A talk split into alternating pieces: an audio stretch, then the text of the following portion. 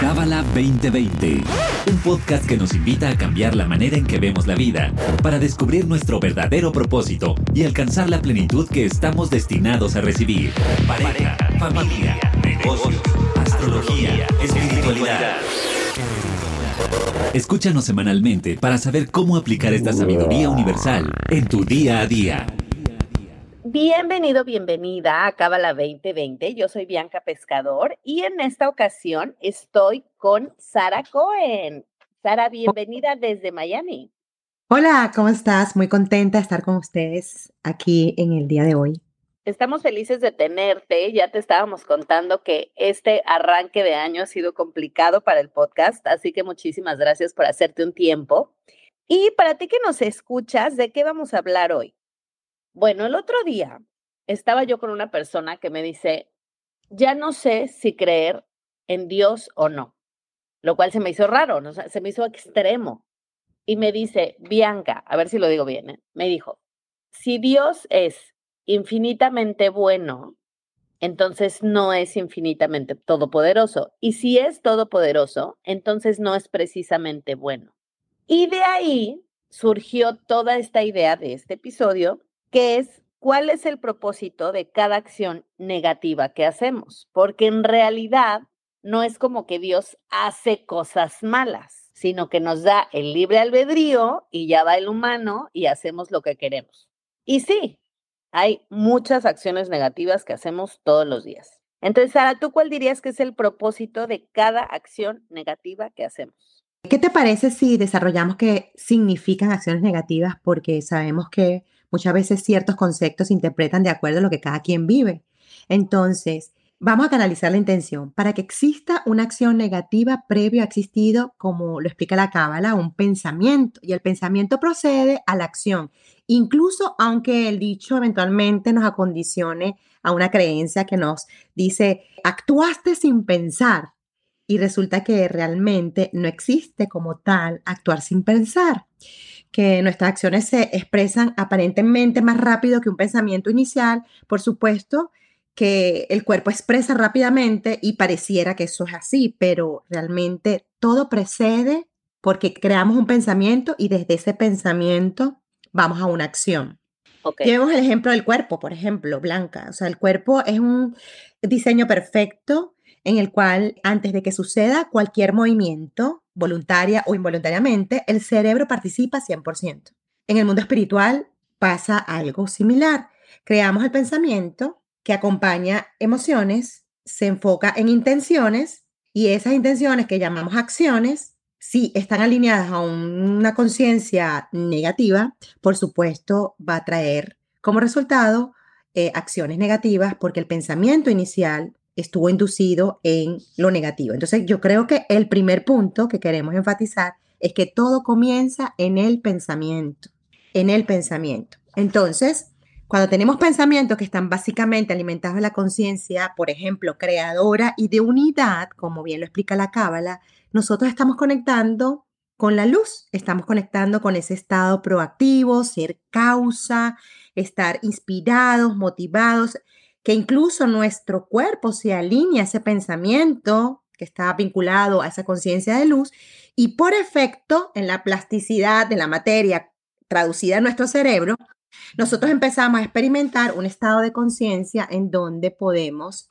incluir todo eso que participa, las emociones, la acción, y sabemos sobre todo cómo gestionarlas en el proceso, ¿no? Cómo gestionar mis emociones que empezó el pensamiento, eh, se incorpora la emoción y voy a la acción y toda esa gestión va a depender de la semilla del pensamiento. ¿Qué te parece? Ok, sí, y justo estoy pensando, o sea, pensé en dos cosas. Eh, acabo de conocer a una persona, bueno, no, ya la conocía, pero más bien acabo de enterar que tiene encefalitis autoinmune.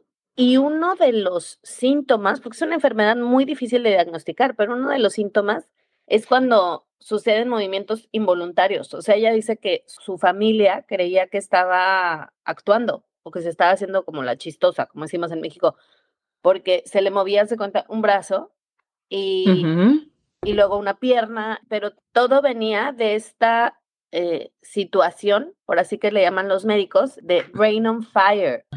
Como su cerebro estaba siendo atacado, mandaba instrucciones que no le estaba dando eh, esta persona conscientemente. O sea, como que dije, sí, es verdad que todo viene de acá. O sea, el, el desorden que ella traía en el cuerpo venía del, del cerebro. Sí, inclusive la ciencia explica hoy en día que nosotros a través de todo esto que engloba la parte espiritual, que ya obviamente menos mal que la ciencia lo está integrando, habla eso de la plasticidad del cerebro y que cómo nosotros podemos influir a través de nuestros pensamientos en justamente enriquecer todo es nuestro sistema cerebral de funcionamiento nuestro cerebro y sobre todo ir a un punto en que inclusive podemos afectar las células madres del cerebro. O sea, que podemos afectar inclusive cómo nosotros podemos, lo que la Cábala explica, cambiar la matrix, ¿ok? Sobre algo que está predestinado, bien sea por genética, pero también sabemos que aquí hay temas eh, que seguramente tienes en tus podcasts de reencarnación, que también son una arista más que suman a esa conciencia donde que nos lleva a un punto importante, que es que nosotros tenemos un poder interno el cual puede ser a través, por ejemplo, la sabiduría de la cábala, a través del uso de herramientas, a través de el usar esas herramientas, transformar nuestra realidad sobre nuestra creación de pensamientos y eso afectar nuestra materia, que es básicamente este sistema, el cuerpo, que tiene una función perfecta, que lo imperfecto, entre comillas, es justamente la separación que se crea en las células de nuestro cuerpo, pero que sabemos que es un tema muy abierto, muy profundo, que incluye la ciencia, pero lo que queremos enfocar es que básicamente nosotros, la Cábala explica que podemos estar predestinados a ciertas influencias sobre nuestros comportamientos, a cierta influencia sobre nuestros pensamientos, pero la Cábala nos, nos explica que nosotros podemos en todo momento alinearnos a un pensamiento, a una conciencia de luz que nos provee alimentar de manera proactiva la luz creadora y de unidad o de manera reactiva la carencia y la separación. Los pensamientos que, por ejemplo, le damos poder a ese estado de carencia, esos pensamientos que le damos poder a lo negativo, a la separación, a, que afecta la estructura, el sistema de nuestro cuerpo, como ya dijimos, y que nos alimenta las creencias sobre ciertas experiencias que experimentamos. La explica que en el mundo espiritual nosotros tenemos el poder de retornar a la conexión con la luz porque venimos de una desconexión de, la luz, que es la separación, que, nos, que no nos permite justamente estar en ese estado creativo y creador. Y cuando hablamos de carencia, el diccionario lo explica y lo describe, que esa es la falta de alguna cosa. Entonces, cuando nosotros tenemos pensamientos en donde estamos conectados con la carencia, en donde estamos alimentando la carencia, es como describe el diccionario. Es porque estamos desde un punto, desde una percepción limitada de que algo falta falta alguna cosa. Es decir, que el verdadero trabajo espiritual es que podamos creer que podemos elevarnos sobre inclusive esas limitaciones y hacer que nosotros hagamos lo imposible posible, hacer lo, imposible posible. La carencia siempre va a, crear, va a crear separación y va a alimentar pensamientos que nos llevan a ese terreno en donde creemos que hay cosas imposibles. Y es súper poderoso porque sabemos que estamos bombardeados de mucha información, sabemos que estamos bombardeados de muchas imágenes en nuestras redes sociales que nos despiertan aspectos de nuestra carencia. Cuando estamos haciendo trabajo espiritual, somos mucho más fuertes y tenemos un escudo protector mucho más fuerte sobre poder identificar eso externo y no permitir de alguna manera que entren las fisuras que naturalmente creamos con nuestro, nuestro sistema negativo. Entonces, cuando nosotros estamos operando en esa conciencia de imposible, por ejemplo, es imposible que el otro me dé la razón y me siento incómodo, me siento molesto. Bueno, invitarnos a sustituir, por ejemplo, haré lo posible para compartir con el otro la razón que legitimiza lo que yo estoy creyendo y lo que el otro cree. Por ejemplo, es imposible que el otro dé su brazo a torcer. Alimentar pensamientos en donde nos invitemos a sustituir. No intento que el otro cambie o piense como yo o lo haga como yo. O por ejemplo, un poco más el tema emocional, es imposible perdonar esto que me hicieron. Entonces, es como incorporarnos más constantemente, alimentar pensamientos en donde, por ejemplo, digamos, es posible soltar esta emoción que me genera esta situación.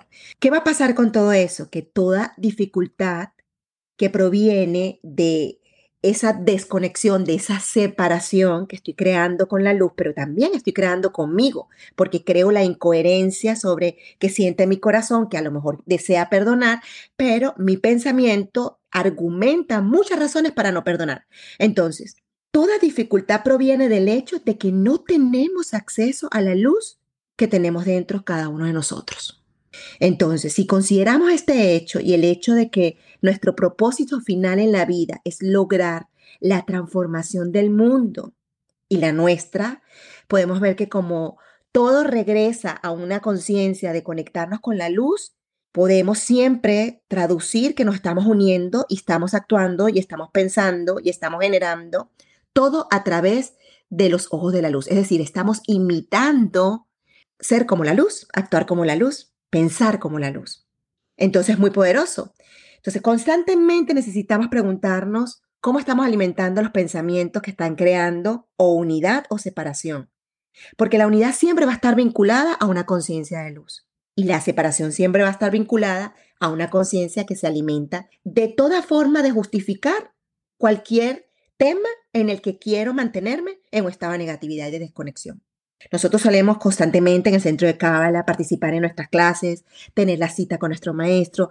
Maravilloso, porque inclusive ahorita estamos retornando a la experiencia de ir a los centros. O sea, estamos retornando a la, a la experiencia de sentir la comunidad, de sentir a las personas, de mirar a los ojos ya lo estamos experimentando nuevamente. Tuvimos este break de, tú sabes, este, este, momento en donde todos mm, nos sentíamos como alejados de los otros con la máscara, con el tema de, porque todos éramos como una especie de virus en forma de cuerpo o altamente sospechosos de portar un virus. Entonces, todo esto que experimentamos, que a la vez ha sido una gran bendición porque nos permite retornar esa conciencia del poder de la unidad del poder que se expresa en la unidad cuando yo miro a los ojos del otro, cuando yo escucho verdaderamente al otro, cuando yo experimento esa energía de unidad que además intrínsecamente quizás no la puedo determinar a nivel de mi lógica, pero cuando eventualmente me veo contagiado en una clase en la que participo, por ejemplo,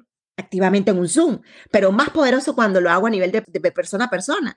Cuando activo esa energía de unidad con el otro, y lo necesitamos mucho de paso, así que los invito a que donde hayan centros de cábala y estemos haciendo actividades, participen para que experimenten desde ese lugar de, unidad sobre la conciencia espiritual, experimenten la experiencia de la energía que se genera el contacto con el otro. Entonces, utilizamos las herramientas, utilizamos el Sohar, escaneamos, pero constantemente necesitamos estar muy atentos y muy despiertos sobre cómo estamos en la conciencia de separación en áreas de nuestra vida.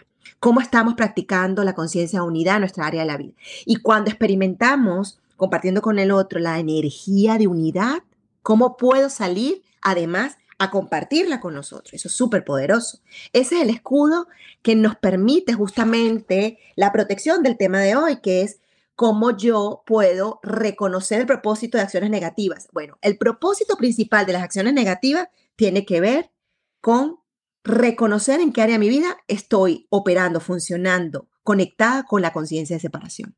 Para eso tenemos que enfocar que el principal propósito de sentir negatividad es invitarnos a preguntarnos dónde no estoy creando unidad en mi vida, conmigo mismo, con mis pensamientos y mis emociones, con mis pensamientos y mis emociones y mis acciones, dónde no hay unidad. ¿Qué te parece, Bianca? Me parece súper interesante porque de verdad que mm, sí está muy cañón, cómo no, o sea, esta idea de que, de que todos somos uno, a veces siento que no nos la creemos. Y, y en general, ¿no? O sea, lo que decías ahorita, cuando mi corazón quiere hacer algo, pero no, porque qué van a decir o porque va a decir que aquí está su, o sea, como que nos puede mucho el, el ego. Absolutamente. ¿Qué dirán? Absolutamente. Todo eso, y además que todo eso tenemos todos los seres humanos tenemos ese desafío, ¿no? Cada quien lo, lo experimenta, inclusive puede pasar momentos en tu vida en que tú no experimentes el deseo de ser aprobado, pero llega un momento de quiebra en tu vida en donde eventualmente pierdes un estatus, como por ejemplo eh, un trabajo que tenías una posición, un estatus, una autoridad, y eventualmente te sientes completamente vulnerado o eventualmente con la salud también. O sea, eventualmente eras súper deportista, súper activo y tenías tu cuerpo como a ti te gustaba, quizás un poco entallado o un poco ágil, fuerte, dinámico, eh, lleno de energía y vivimos una situación en la que nos sentimos quebrados, se manifiesta una forma de separación porque nos separamos de ese estado de salud, en la conciencia en que veníamos, nuestro cuerpo y la circunstancia nos desafían en esta, en esta forma de separación sobre lo que estaba fluyendo. ¿Y cómo reaccionamos sobre eso? ¿Cómo, ¿Cómo nosotros volvemos a ese estado de unificación? Y es muy poderoso porque nos pasa mucho más y está mucho más en nuestra vida de lo que creemos.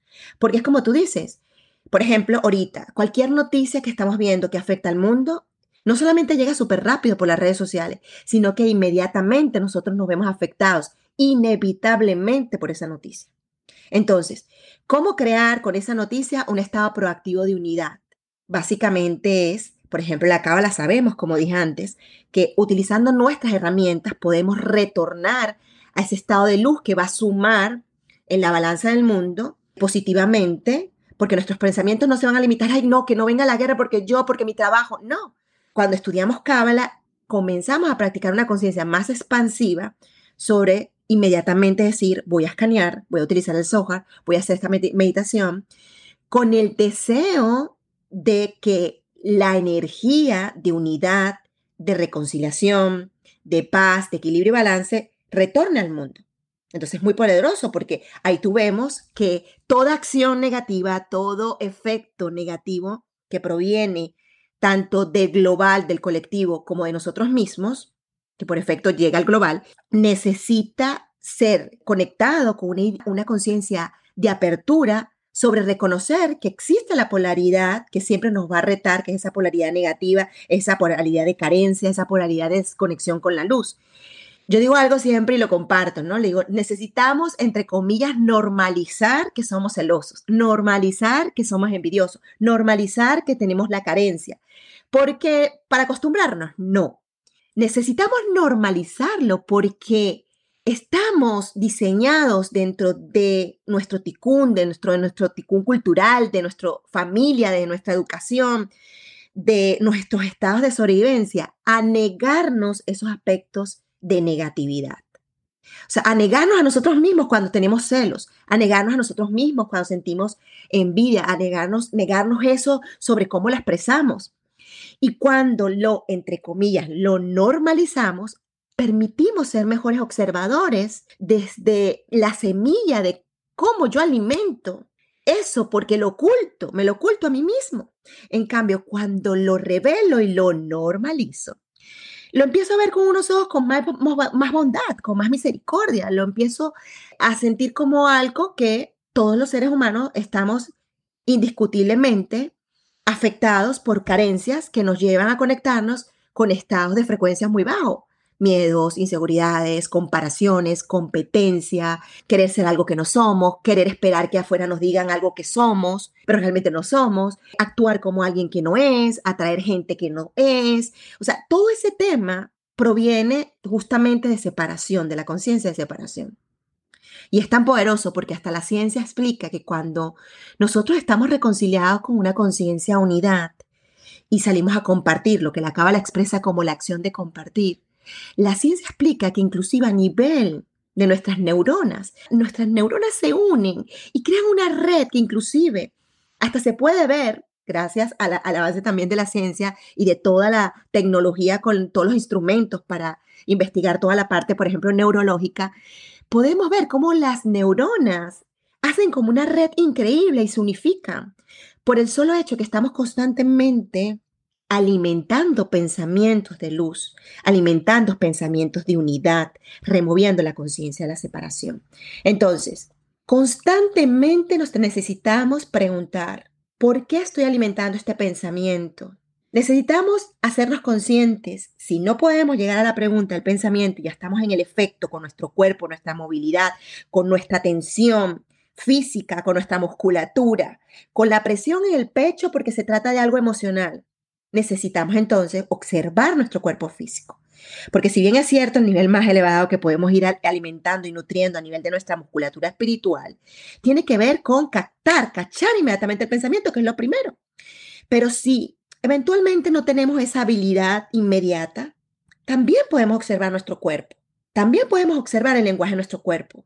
Preguntarnos por qué nos duele la cabeza, preguntarnos por qué eh, me duele el pecho, revisar como invita siempre los cabalistas a hacer nuestras meditaciones antes de dormir y preguntarnos cómo estuvo mi día, porque eso es lo que eventualmente incluso nos permite proactivamente unificar células que hemos separado con un pensamiento negativo, con una acción negativa, con una emoción a la que le damos el poder y nos desborda negativamente. Entonces, unificamos en nuestra meditación, en el uso de nuestras herramientas, nuestro estado de uno con la luz que es realmente lo que decías antes, Bianca, es la, la conciencia que después repetimos en canciones o, o en frases en nuestras redes sociales sobre somos uno. Esa conciencia somos uno en la práctica comienza con que todos los días integremos, por ejemplo, nuestro cuerpo a lo que nuestra alma quiere que sigamos como ruta. Y cuando hacemos ese ejercicio constante, luego con nuestros pensamientos, ¿qué pensamientos estoy? De hecho, Mijael Ber explicaba que nosotros podemos revisar nuestros pensamientos en el prepensamiento. El prepensamiento es cuando llega el pensamiento y empieza a tomar forma. Ahí estamos como alimentando, como nutriéndonos, ¿no? Es cuando vemos algo y empezamos, no, que mira aquello, sí, pero ¿por qué lo otro? Porque es que el otro día, en ese momento, cuando nos cachemos echándole como condimento, como cuando preparamos una comida que empezamos a prepararle y echarle condimento, cuando empecemos a echarle ese condimento a nuestros pensamientos, inmediatamente en ese prepensamiento que estamos precocinándolo, preguntarnos por qué, por qué estoy alimentando este pensamiento de esta manera. E inclusive invitarnos a lo que en Cabala 1 y los que no han hecho Cabala 1, por favor sigan nuestras redes sociales porque estamos dando cursos de Cabala 1 constantemente. El curso de Cabala 1 nos da una herramienta que suena muy simple, pausa que placer. Después de vamos Cabala 1, Cabala 2, Cabala 3, Cabala 4, Cabala 5 y le vamos dando sentido a esa conciencia de pausa que placer, que inclusive vamos dándole el sentido hasta corpóreo, porque cuando hacemos la pausa que placer, si agregamos la conciencia de respirar, entendemos que con la respiración afectamos todos los sistemas de nuestro cuerpo.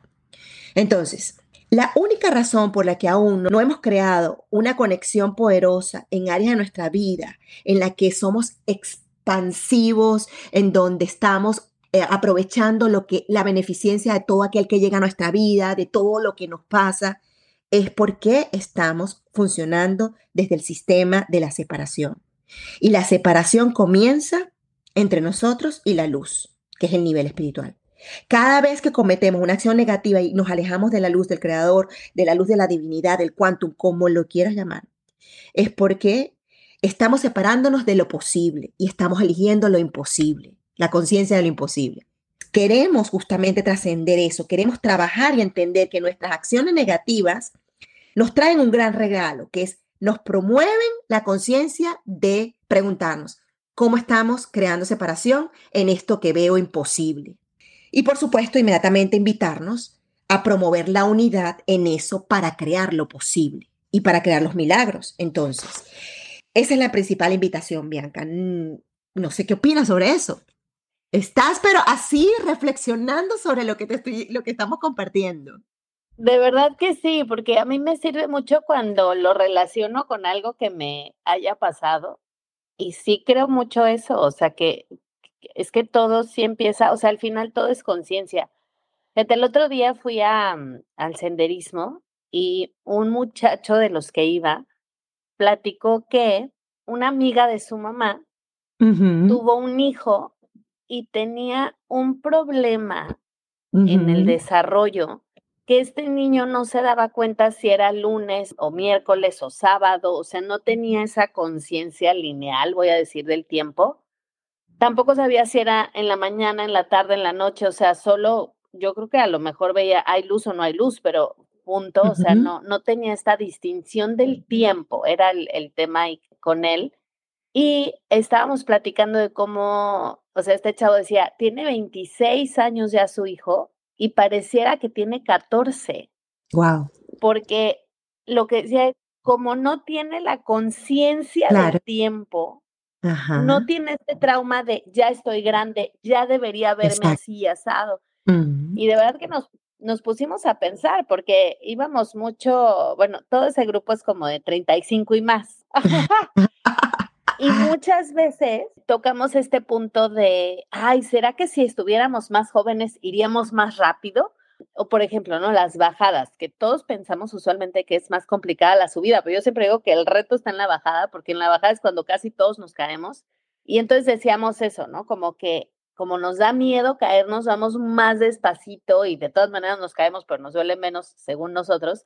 Pero creo que una gran base de esto es como ya estamos grandes, qué miedo caernos, ¿no? No se nos vaya a dislocar aquí la cadera.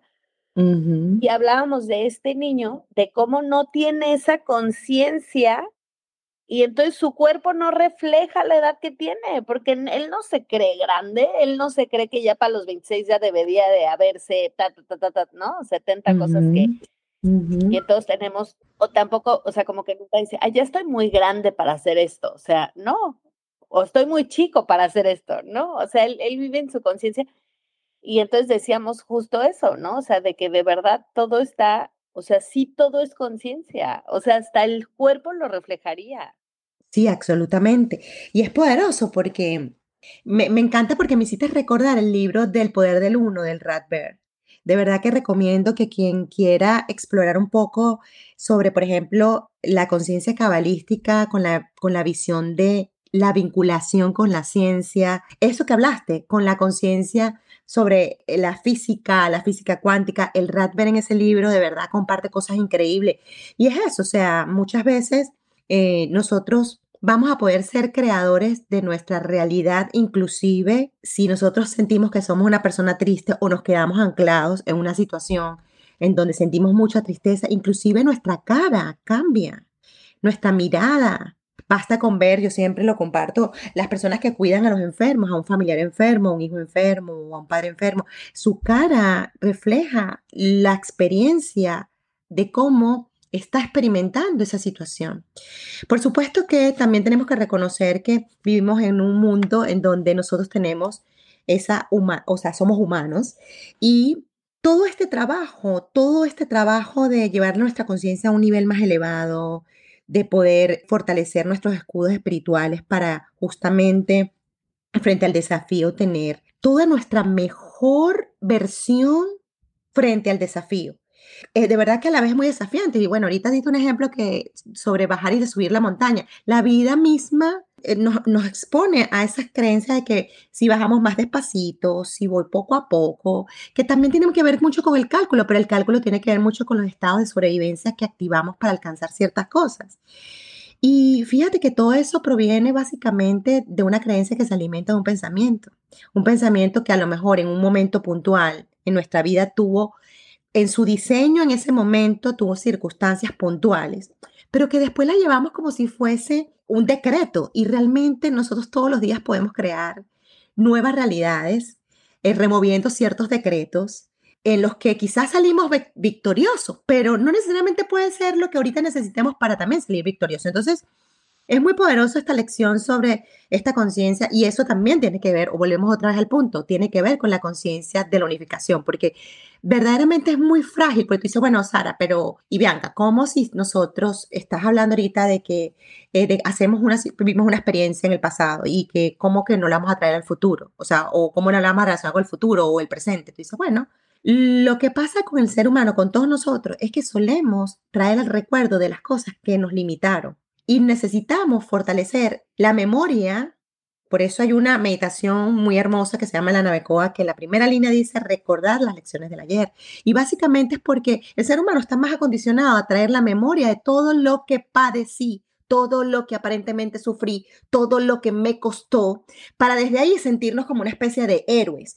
Y realmente el verdadero héroe espiritual es el que se enfoca en la ganancia que me hizo crecer, pero no porque me quedo anclado en repetir o los patrones con los que creé estados de sobrevivencia, sino porque recuerdo que no me rendí, recuerdo que lloré eventualmente, pero lloré, pero a la vez me conecté con alegría. Recuerdo que me sentí perdido, pero a la vez me encontré. Entonces, cuando desarrollemos espiritualmente ese aspecto de nosotros, que es una forma de unificarnos con el potencial, con la mejor versión, pero solemos unificarnos con la versión en la que enfocamos el héroe que sufrió la batalla y que se siente que, bueno, ahora cualquier batalla que venga me lo voy a ir como con, con el doble. Y resulta que el verdadero héroe espiritual es el que mayor humildad ahora presenta, mayor apertura ahora presenta, mayor, si pasó algo con, la, con el tema de la desconfianza, mayor confianza tengo. Si pasó algo donde me quebraron el corazón o mm, fue una gran oportunidad con respecto a mi amor propio y mi autoestima, nos enfocamos entonces en mantenernos nutridos sobre esa versión que existe entre nosotros, más que en que no voy a permitir que nadie más me baje mi autoestima o me dé palo en mi autoestima, porque esos son los mecanismos de sobrevivencia y de separación que alimentan pensamientos y acciones negativas. Entonces, la cábala nos permite reconectar con Oye, Sara, Sara. ¿Qué? Cuéntame. Te voy a contar. No sé si ya viste el documental este del estafador de Tinder. No lo he visto, pero eh, bueno, está, es tan popular todo lo que están compartiendo que de verdad que casi que siento que lo vi. Ajá. Pero algo súper bonito que voy a spoilear aquí, spoiler alert, empieza, son, son las entrevistadas, ¿no? Del estafador, pero empieza con una chava en específico diciendo que a ella, que ella quiere encontrar este amor bonito, o sea, que ella sí, y, y que bueno, pues por la edad que tiene y la época en la que nos tocó vivir, pues sí, Tinder es una gran opción. Entonces luego sucede todo esto, o sea, todo el documental toma lugar, ¿no? O sea, las dos horas del documental. Y entonces al final, porque yo de verdad decía, no manches, Tinder seguro les va a meter un demandón, o sea, de por qué andan usando mi, mi, nombre, o sea, no sé, como que sí pensé que eso iba a acabar mal o que ella iba a hablar pestes, ¿no? Como de nadie lo use, mira las personas que están ahí. Y hasta el final, y repito, spoiler alert, porque así termina el documental, le dicen a ella, ¿y qué opinas de Tinder? Y ella dice, ay, yo al día siguiente descargué Tinder otra vez. O sea, en cuanto se dio cuenta que este güey era, de, bueno, en cuanto se dio cuenta que este hombre era pura mentira, descargó Tinder otra vez y dice, Tinder no tiene la culpa. O sea, es el ser humano. Y, y, me gusta mucho porque es un poco lo que está diciendo. O sea, ella nunca relacionó la aplicación con el estafador. O sea, ella decía, bueno, igual me encontré este dude mentiroso, pero igual me puedo encontrar el amor de mi vida. Y entonces ella decía, no, yo al día siguiente lo descargué y sigo buscando. Y entonces hasta la entrevistadora le dice, ¿cómo sigues buscando en Tinder? Y dice, sí, Tinder no tuvo la culpa. Exacto. Me encantó eso. Exacto. Y bueno, pero ¿por qué lo captas, Bianca? Porque estamos trabajando constantemente en el área espiritual y esta conciencia es la que constantemente promueve la sabiduría de la cábala, la ley de causa y efecto, la conciencia de acción y reacción, la conciencia que en la que nosotros podemos ser causa o podemos ser efecto. Y, es increíble porque, y eso acaba la, la práctica. Y estamos viendo prácticamente un documental. Y eso es lo que realmente queremos traer dentro de nuestra comunidad, la cábala que tú la puedas vivir, experimentar, que no la separes. Fíjate otra vez el concepto de separar y de unir.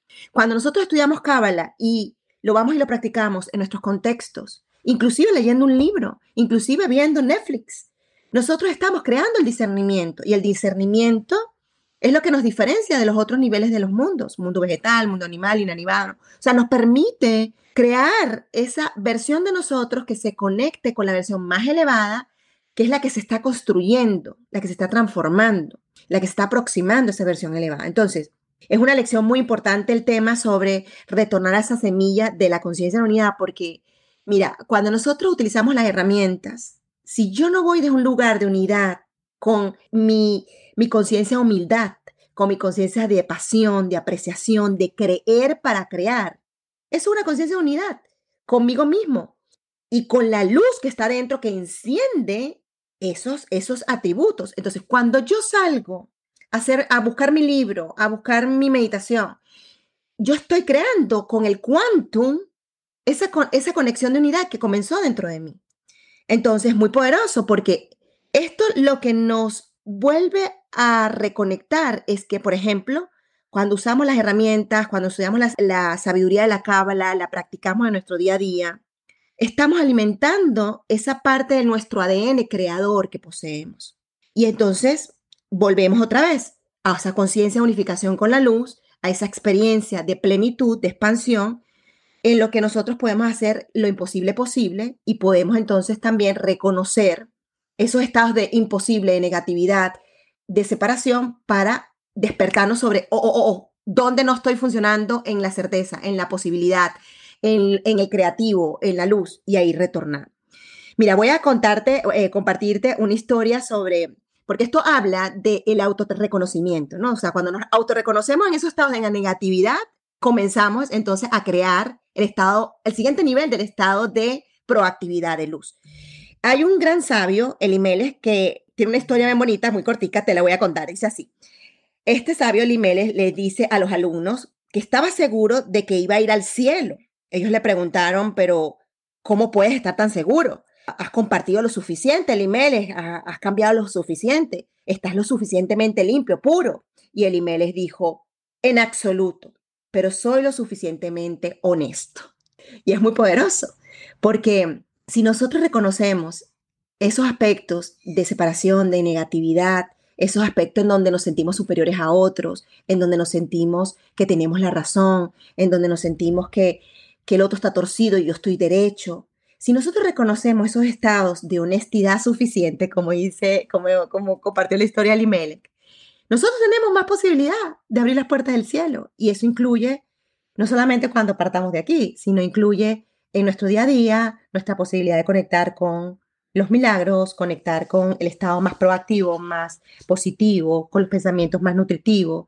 Entonces, sustituimos toda esa forma en donde vivimos peleando sobre toda esa conciencia, sobre las dificultades que experimentamos y por el contrario, accedemos a la luz y tenemos toda la conexión con el poder que reside entre nosotros. Si consideramos este hecho sobre el propósito final, que es lograr nuestra transformación en el mundo, en nuestro mundo personal, pero también en el mundo, podemos ver cómo siempre regresamos y podemos regresar a la conexión con la luz.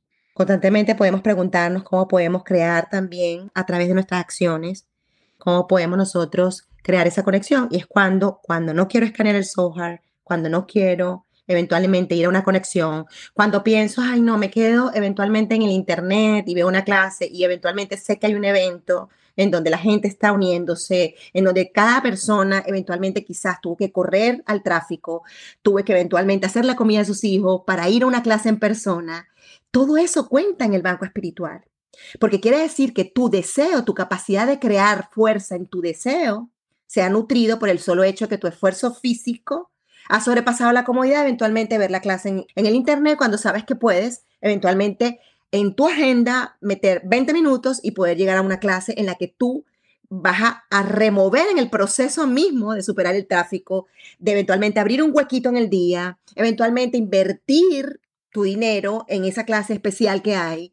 Todo eso son acciones que generan una vasija mucho más amplia, una conciencia más amplia y más fuerte, que además nutre en tu contexto de la vida ese poder de posible, es posible. Es posible llegar a ese sitio, es posible tener el dinero para invertir en eso que quiero para mí, es posible salir a compartir con gente que no conozco, que es básicamente, por ejemplo, cuando elegimos la experiencia de ir a una clase en persona en el centro de cable.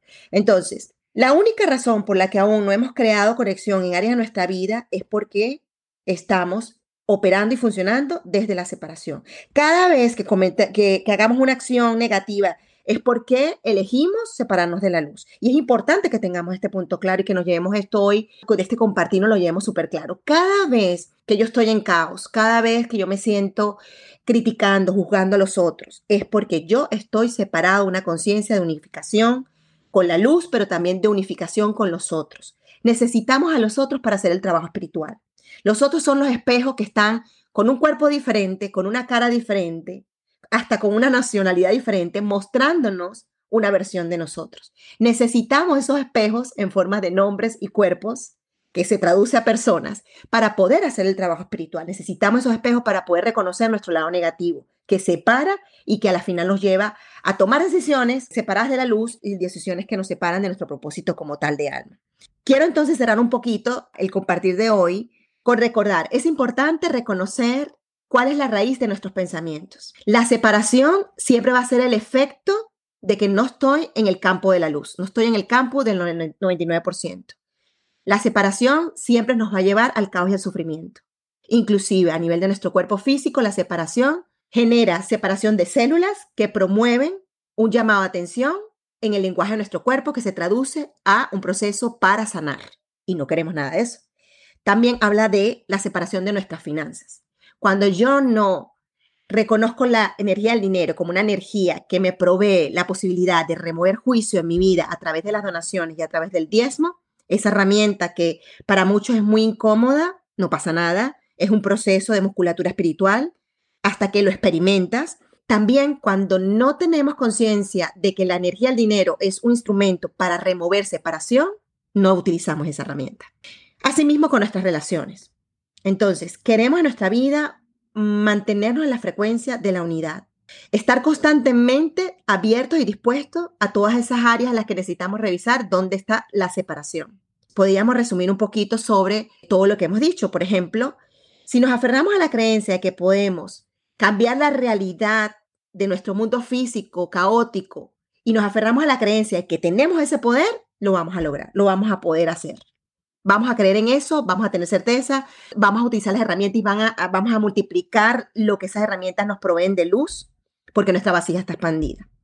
Y cuando además el propósito principal de todo este crecimiento y de toda esta transformación tiene que ver con la conciencia de compartir, por supuesto, estoy removiendo separación. Y la separación es una energía que se, así como que se cuela en las áreas de nuestra vida, también la unidad es una energía que queremos que se cuele en todas las áreas de nuestra vida.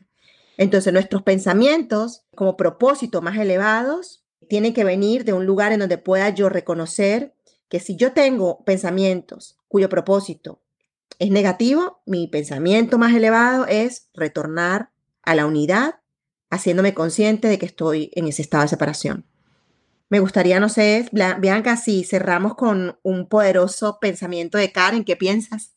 Sí, me encanta. Y fíjate, nada más para cerrar justo con el de Karen, yo nada más quería eh, hacer aquí una reflexión que muchas veces pasa esta separación que decías hasta dentro de nuestro círculo. ¿no? O sea, es como, ah, no, yo ya estoy tomando, no sé, Cabala 1, o ya leí este libro, o ya fui a este curso, ya me fui a este retiro, entonces yo ya estoy un paso más acá. Entonces a mis amistades de este círculo ya las voy a hacer como más lejitos.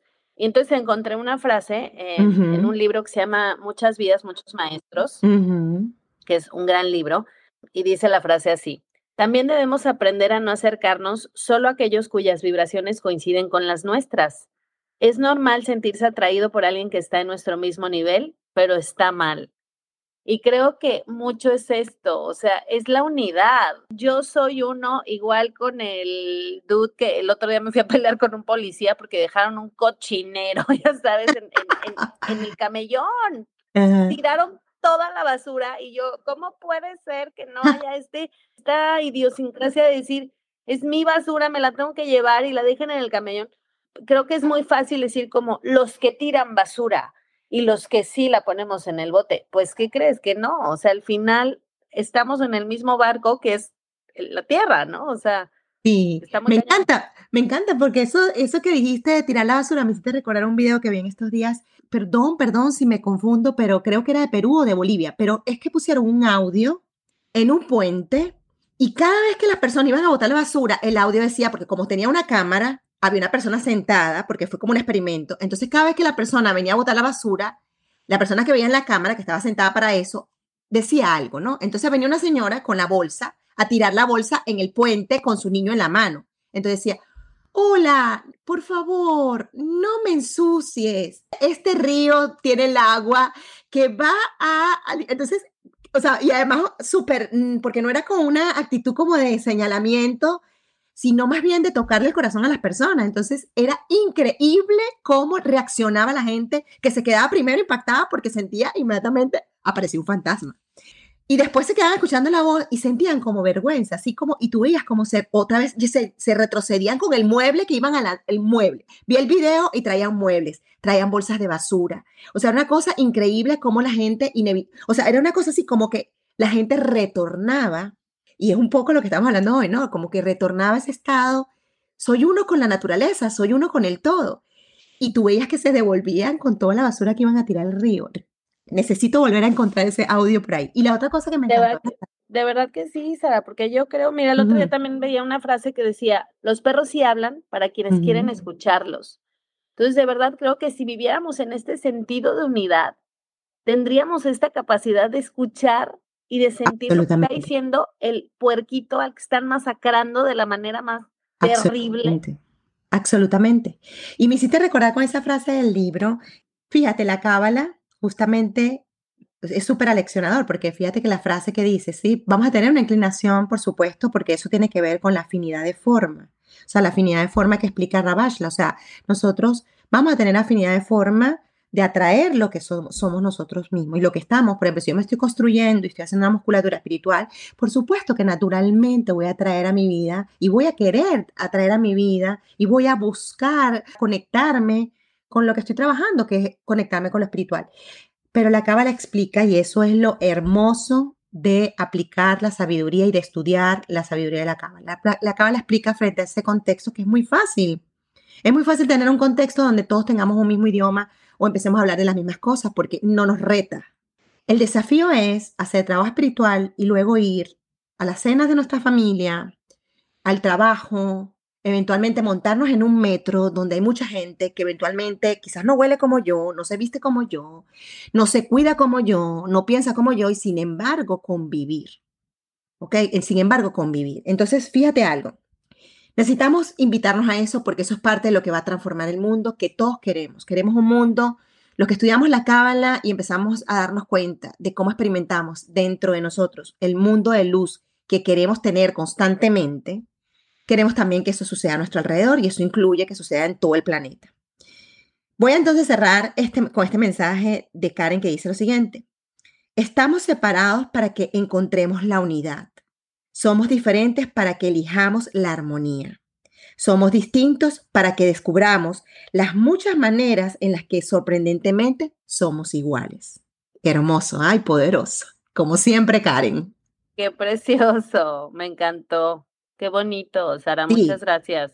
Bianca, gracias a ti por la invitación y bueno, nada, a revisarnos constantemente cuál es la semilla de nuestros pensamientos, si reconocemos la separación, abrazar los procesos con amor, eh, reconocer esos aspectos que ni siquiera nos siente tan cómodo reconocer, salir de esa creencia sobre que hay que verse derechito, bien comportado, perfectico y acercarnos mucho más a, a esos momentos con humildad, en donde no estamos ni tan perfecticos, ni tan bonitos, ni tan bien comportados, y querernos tanto como cuando estamos bien radiantes. Porque al final es lo que dice Karen. Esas diferencias que vemos en esa dualidad donde está la voz de nuestro oponente, esa versión de nosotros con carencia y esa otra versión llena de luz, existe dentro de nosotros, es parte de la fórmula de la creación. La forma en la que podemos unificarnos con la luz es porque hemos aceptado esos aspectos de nosotros y se los hemos mostrado con acciones de luz a la luz a través de nuestras acciones con los otros. Entonces, nada, vamos a seguir empujando y haciendo nuestra musculatura espiritual a través de nuestra transformación. Así es. Pues muchísimas gracias, Sara querida, por, por este episodio tan bonito y estamos en contacto. Claro que sí, un abrazo para ti y para todos. Nos vemos en los próximos cursos, en las próximas clases. Sigan las redes sociales para que se mantengan informados en el llamado de su alma sobre todo lo que tenemos disponible para compartir con todos los estudiantes y con todos los que quieran acercarse a la sabiduría de la Cábala. Sí. Adiós, gracias. Este episodio fue traído a ti por el Centro de Cábala México. Síguenos en Instagram como Cábala MX. Visita cábala.com, elige el idioma de tu preferencia y entérate de todos nuestros eventos.